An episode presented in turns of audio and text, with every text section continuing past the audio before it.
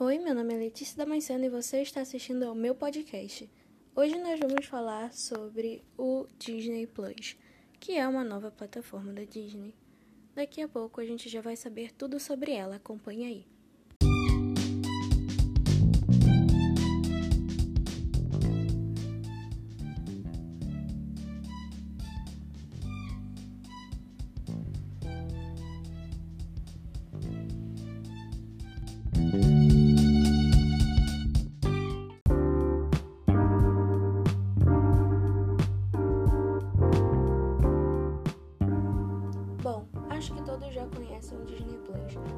Se você mora em uma caverna e você não sabe, vem comigo que eu vou te explicar.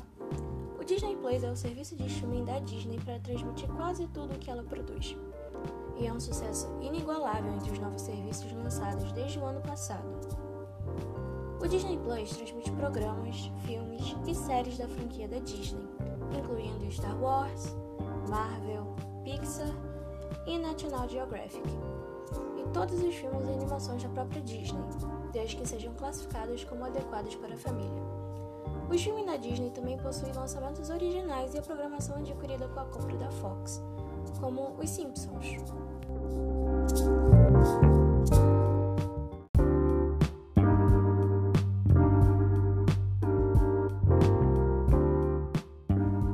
Bom, com tudo isso que eu falei, você pode concluir que é uma Netflix da Disney. Mas que levou a Disney a lançar essa Netflix? Não, não foi o coronavírus. O Disney Plus já estava sendo desenvolvido bem antes.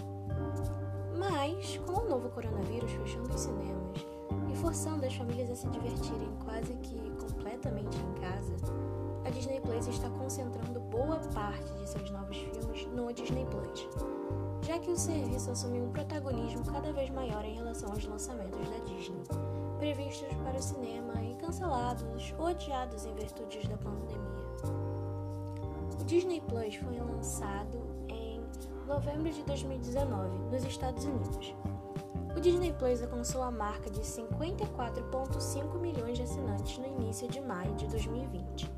E no início agora de agosto, foi dado que o serviço chegou a 60,5 milhões de usuários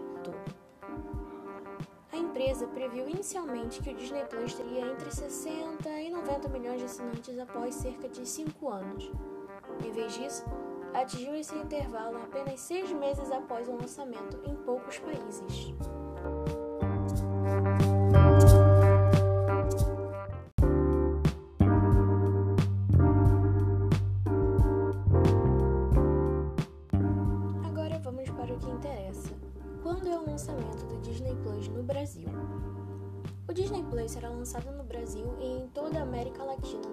17 de novembro de 2020.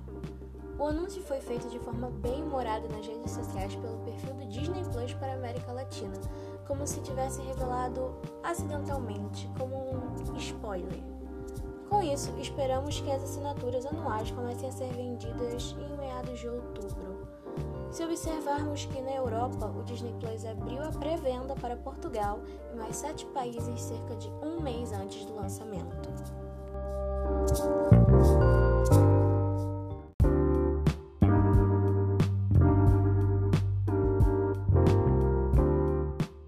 A estreia de Disney Plus no Brasil poderia ser impedida ou atrasada em virtude de um processo envolvendo a Claro na Anatel.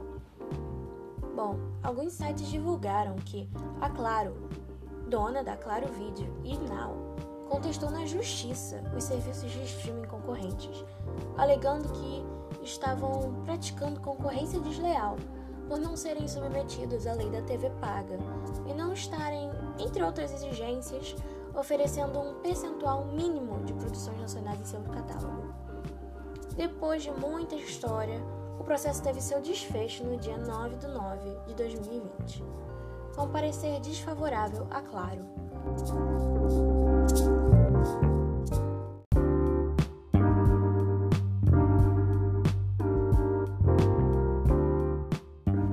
Até então, a informação oficial era que o lançamento do Disney Plus estava programado para toda a América Latina no primeiro trimestre fiscal de 2021.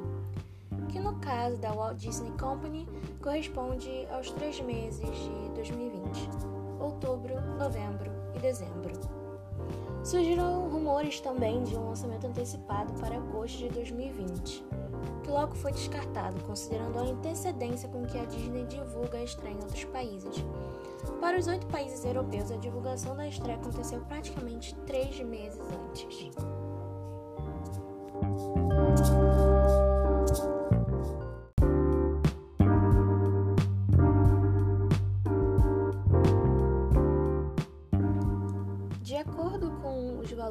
Já aparecem tanto no aplicativo oficial quanto na descrição do aplicativo na Play Store, a assinatura mensal fixa do Disney Plus no Brasil terá o preço de R$ 28,99 ao mês. Haverá opção pelo plano anual, com desconto, que deve ficar em R$ 289,99 por ano. Vale lembrar que o preço do Disney Plus no Brasil e demais países da América Latina ainda não foi oficialmente divulgado pela Disney, e esses valores podem ser apenas a conversão de uma referência em dólar.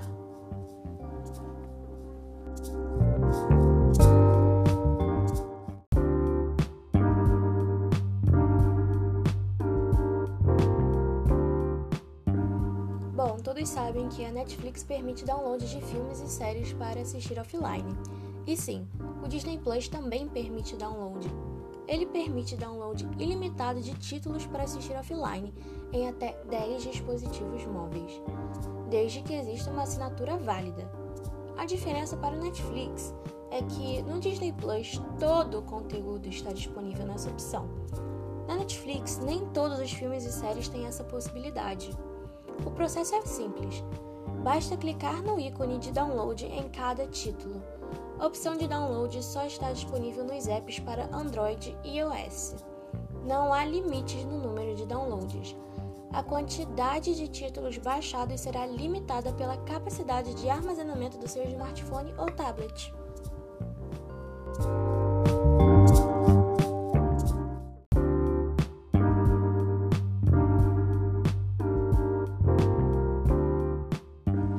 Disney Plus conta com um conteúdo 4K, mas é necessário um dispositivo que suporte formato 4K e também um link de internet com pelo menos 25 Mbps de velocidade de download. A biblioteca do Disney Plus oferece muitos títulos em 4K, como toda a saga Star Wars, todos os filmes da Pixar e diversos sucessos da Disney, como Frozen, O Rei Leão, entre tantos outros. O que tem no catálogo da Disney Plus? Bom, todos os títulos originais produzidos exclusivamente para o Disney Plus, assim como as coleções completas de todos os conteúdos disponíveis das marcas Disney, Pixar, Marvel, Star Wars e National Geographic, em todos os formatos: filmes, séries, curtas, shows e documentários. A partir do lançamento no Brasil, o Disney Plus será o destino exclusivo para a mais completa e melhor seleção de filmes e séries dessas cinco marcas além de produções originais e exclusivas, tornando-se a única plataforma de streaming onde estarão todos os filmes disponíveis da Disney, Pixar, Marvel e Star Wars.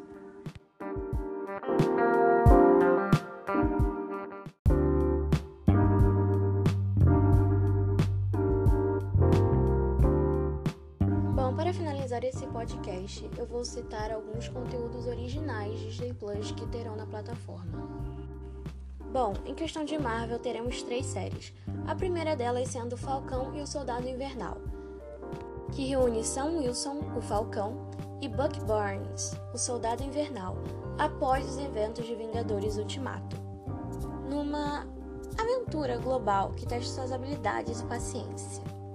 A segunda delas, WandaVision, a série de comédia que combina os estilos das comédias clássicas com o universo cinematográfico da Marvel, MCU no qual Wanda Maximoff e Visão estão vivendo uma vida suburbana ideal até começarem a suspeitar que nem tudo é o que parece. E por último, nós temos Loki, uma série na qual Tom Hiddleston reprisa seu papel como Loki e que também se passa depois de Vingadores Ultimato. Bom, Já nos Star Wars, nós vamos ter The Mandalorian, a série épica de live action da saga Star Wars que acumula 15 indicações ao Emmy, bem famosa já aqui no Brasil. A segunda que teremos será o Disney Gallery The Mandalorian, uma série documental que explora os bastidores de The Mandalorian. Além disso, vamos ter Star Wars The Clone Wars. A série animada vencedora do Emmy retorna para a conclusão épica no Disney Plus. Nós também poderemos ver A Dama e o Vagabundo, uma versão live action do clássico de animação de 55. Ainda nas produções do Walt Disney teremos Noelle, uma comédia original com temática natalina. Também teremos Togo, uma história real ambientada no inverno de 1925, na perigosa tundra do Alasca, cheia de aventura que testarão a força, a coragem e a determinação de um homem. E Togo, seu principal cão de trenó. Um, também teremos Hamilton, High School Music, a série, entre outros.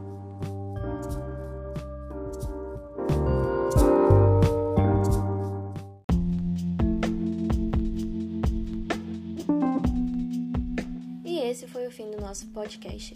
Muito obrigada por ter escutado até aqui e te vejo numa próxima.